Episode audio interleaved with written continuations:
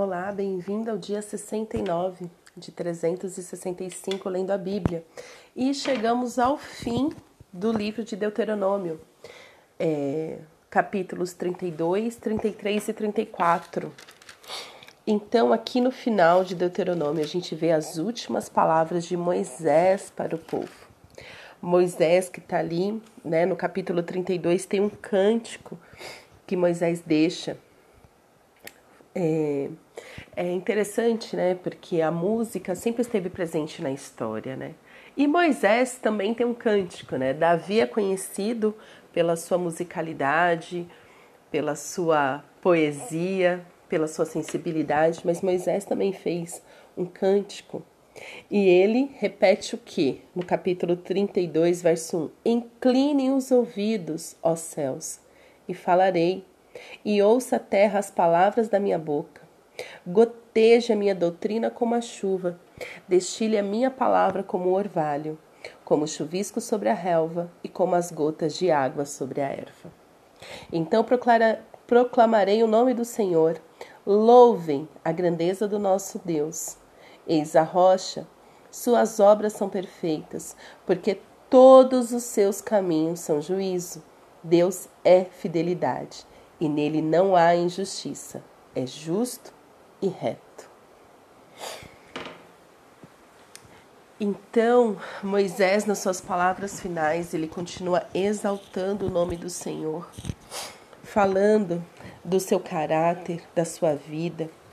E ele deixa esse cântico para eles poderem cantar quando as coisas estiverem difíceis, como uma lembrança mesmo do que eles deveriam fazer.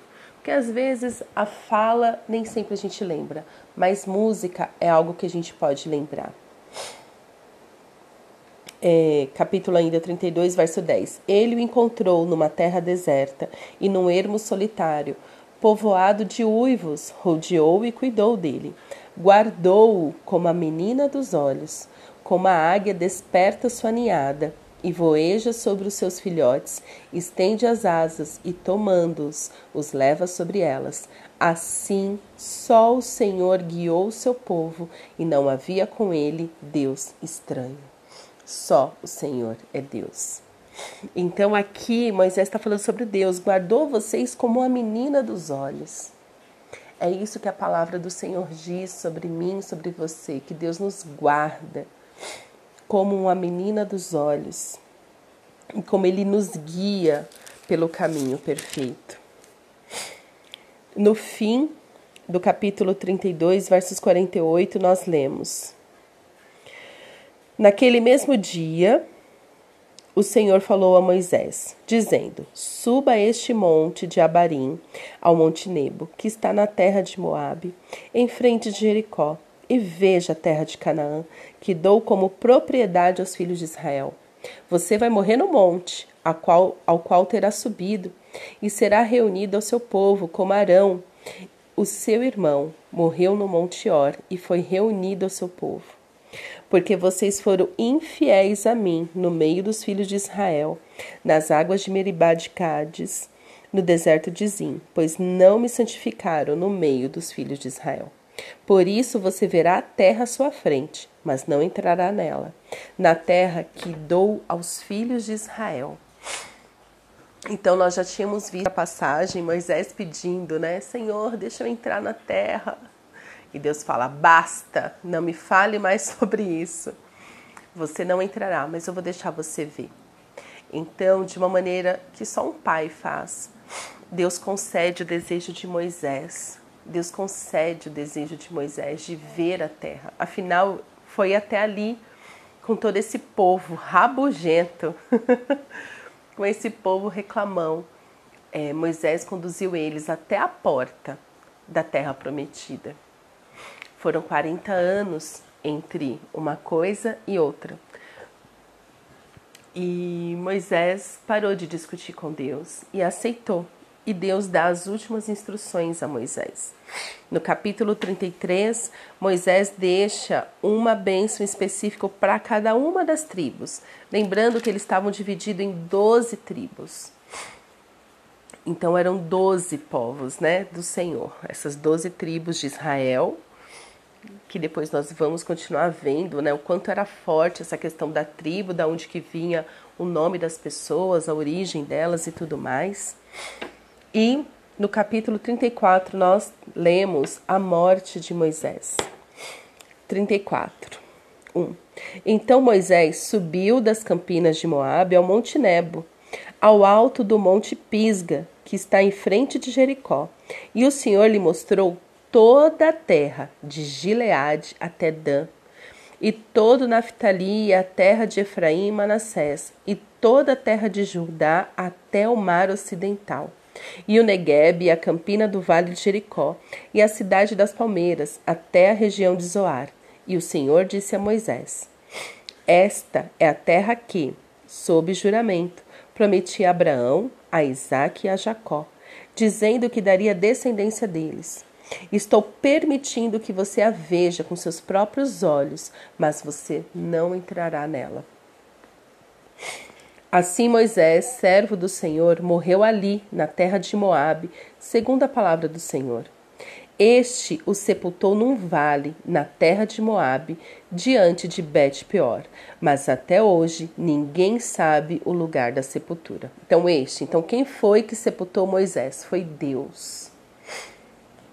É interessante que outras pessoas nós lemos que elas foram arrebatadas, que nem Enoque, saiu para andar com Deus e foi arrebatado. Já eras, ninguém viu, né? Enoque saiu para andar com Deus e foi. é, Elias também, né? Sobe ao céu numa carruagem de fogo. Mas Moisés tem este registro de que Moisés morreu e foi sepultado por Deus num vale. Moisés foi sepultado por Deus. Este era o cuidado de Deus desde o nascimento de Moisés, que de uma maneira milagrosa ele sobreviveu, porque lembre-se, quando Moisés nasceu, havia uma ordem para matar todos os meninos abaixo de dois anos. E durante toda a vida de Moisés, Deus cuidou dele, e agora na morte é Deus que o sepulta. E ninguém sabe onde fica o lugar da sua sepultura. Verso 7. Moisés tinha 120 anos quando morreu, mas os seus olhos não se haviam enfraquecido e ele não havia perdido o vigor. Ou seja, Moisés morreu com 120 anos, mas não parecia que ele tenha, tinha 120 anos. Então, às vezes, você se considera muito velho para fazer alguma coisa para Deus. É Deus se conecte com o Senhor, que Ele mantém a sua jovialidade, Ele mantém o seu ânimo, mantém a sua alegria de viver, mantém a sua, a sua disposição, o seu espírito alegre, vivo, e não deixe que seus olhos se enfraqueçam. Verso 8. Os filhos de Israel prantearam Moisés durante 30 dias nas campinas de Moabe. Então se cumpriram os dias do pranto do luto por Moisés. É, abrindo parênteses aqui, eu acho muito lindo como a Bíblia, como a palavra do Senhor, trata o luto. O luto é uma permissão para sofrer. E nós vivemos numa era que parece que é pecado a pessoa ficar triste. Não, se você perde alguém, você o luto é uma permissão para você prantear, chorar por essa pessoa, chorar, chorar, Gente, chorar é tão bom. Chorar lava a alma, lava a vida. Eu sou super a favor de chorar. E ali o povo de Israel, o mesmo povo rebelde, choraram, prantearam Moisés durante 30 dias, ficaram um mês de luto por Moisés, em honra à vida dele, chorando por ele. Então, se você passou por alguma coisa parecida, se você perdeu alguém que você ama, se permita chorar, se permita prantear essa pessoa. Entra no seu secreto com o Senhor, chora isso, põe esse luto para fora. Porque sim, você pode sofrer, você pode ficar triste, essa tristeza não vai acabar com você. Por isso que você tem que passar com ela, por ela, com Jesus. Porque Jesus é quem vai é, enxugar as suas lágrimas. Felizes os que choram, pois eles serão consolados. É a palavra de Jesus. No Sermão do Monte, Jesus fala isso. Felizes os que choram, pois eles serão consolados. Para você ser consolado na sua dor, você precisa chorar. E eu acho lindo todos esses registros da Bíblia quando fala, olha, eles prantearam durante tantos dias, né, 30 dias, porque Moisés era um líder do povo. Imagina, eles passaram 40 anos juntos. Eles ouviam a Deus através de Moisés. Então era muito importante, era muito forte. É, e, e Deus continua nos nossos dias hoje, no ano de 2023, Deus continua falando pra gente: pode chorar, eu enxugo as suas lágrimas, eu dou conta da sua tristeza. Pode ficar triste, pode prantear. Verso 9: Josué, filho de Num, estava cheio do espírito de sabedoria, porque Moisés havia imposto as mãos sobre ele. Assim, os filhos de Israel lhe deram ouvidos e fizeram como o Senhor havia ordenado a Moisés. Então Josué foi o substituto, né? Substituto assim, ele continuou o que Moisés estava fazendo. Moisés levou Josué e todo o povo até a porta, mas agora cabia a Josué conduzir o povo a atravessar essa porta e entrar definitivamente na terra prometida. E ele era cheio de sabedoria, porque Moisés havia imposto as mãos sobre ele. Então, o modelo de liderança de Moisés não é um modelo invejoso. Ah, você vai ficar, se vira. Fica sem mim e eu espero que você se dê muito mal. Não. Moisés orou por, por Josué. Moisés impôs as mãos sobre ele e clamou ao Senhor por ele.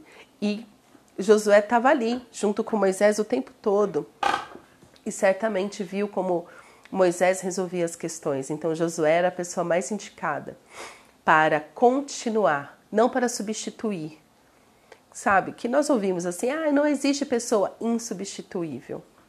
Todos nós somos insubstituíveis. Só que acontece que você faz uma parte do trabalho, depois aquele trabalho precisa continuar nas mãos de outra pessoa. É assim. Se a gente parar de ficar com esse pensamento de ai, ninguém é insubstituível, ai, eles podem colocar alguém no meu lugar. Ninguém faz o que você faz, independente do que seja, independente da qualidade. O que vai acontecer é que a pessoa vai continuar o seu trabalho, de uma maneira boa ou de uma maneira ruim. Então muda esse pensamento e fala assim: meu, eu estou fazendo o que eu sei fazer de melhor até aqui. Então, que a partir daqui alguém faça e, se possível, melhor do que eu. Esse é um pensamento mais maduro para a gente lidar com as coisas. Verso 10: Nunca mais se levantou em Israel um profeta como Moisés, com quem o Senhor tratava face a face. Nunca houve ninguém que fizesse todos os sinais e maravilhas que, por ordem do Senhor, ele fez na terra do Egito a Faraó e todos seus oficiais e a toda a sua terra. Nunca houve quem tivesse tanto poder e fizesse os grandes e terríveis feitos que Moisés realizou à vista de todo o Israel. E é por isso que eu amo a história de Moisés, a sua liderança, porque ele foi este grande líder, né? E cada um é, a Bíblia, ela simboliza, ela é a palavra de Deus, mas ela, ela mostra como cada um de nós é, é relevante, é importante no meio, né, no reino de Deus. Então Moisés nunca se viu realmente essa liderança, nunca ninguém fez tantas maravilhas como ele.